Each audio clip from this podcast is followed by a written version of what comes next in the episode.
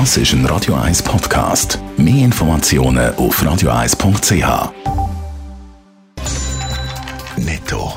Das Radio 1 Wirtschaftsmagazin für Konsumentinnen und Konsumenten wird Ihnen präsentiert von Blaser Greinicher. Wir beraten und unterstützen Sie bei der Bewertung und dem Verkauf von Ihrer Liegenschaft blasergreinicher.ch. Die Meldung hat Dave Burkhardt.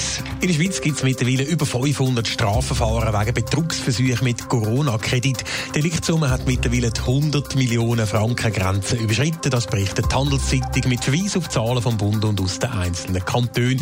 Allein im Kanton Zürich laufen die Verfahren zu einer Gesamtdeliktssumme von 35 Millionen Franken.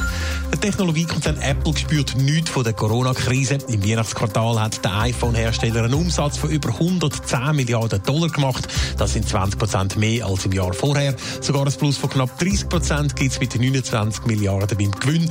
Topseller bei Apple ist weiterhin das iPhone. Anders als bei Apple ist die Gefühlslage bei Swatch wegen Corona-bedingten Ladenschliessungen und Einschränkungen im Tourismus sind 2020 deutlich weniger Uhren verkauft worden als noch im Vorjahr. Der Umsatz ist darum um ein Drittel auf 5,6 Milliarden Franken gesunken. Unter dem Strich gibt das ein Minus von 53 Millionen Franken. Letztes Jahr hat es noch einen Gewinn von 750 Millionen gegeben. Die Schweizer Wirtschaft leidet unter der Corona-Pandemie stark betroffen. Ist der Außenhandel mit Import und Export. Jetzt sind Zahlen da für das letzte Jahr und die präsentieren sich tiefrot, Dave Burkhardt. Der Export vermeldet die eidgenössische Zollverwaltung heute Morgen für das letzte Jahr einen Rückgang von über 7 Prozent auf rund 225 Milliarden Franken.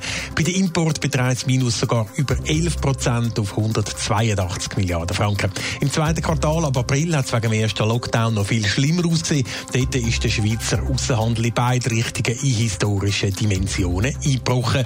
Im zweiten Halbjahr hat man dann das zumindest zum Teil ein bisschen wieder können aufholen. Markant zurückgegangen ist der Außenhandel im letzten Jahr zu Europa. Die Exporte haben insgesamt um über 6 Prozent nachgegeben, insbesondere auf Deutschland, Frankreich, Großbritannien, aber auch auf Italien. Dafür sind Import und Export mit China so hoch gewesen wie noch gar nie. Welche Branchen haben im letzten Jahr besonders unter dieser Pandemie gelitten? Ja, gelitten haben eigentlich alle Branchen, ausser die Branche mit chemisch-pharmazeutischen Produkten, die sogar ein leichtes Plus haben können erwirtschaften. Besonders schlecht gelaufen ist es letztes Jahr bei Bijouterien oder Juwelierwaren und auch bei den Uhren. Wir haben die Swatch-Zahlen gerade gehört, mit Rückgängen zwischen 20 und 30 Prozent.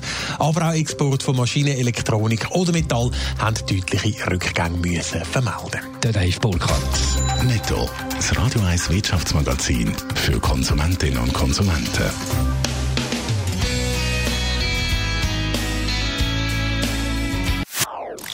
Das ist ein Radio 1 Podcast. Mehr Informationen auf radio1.ch.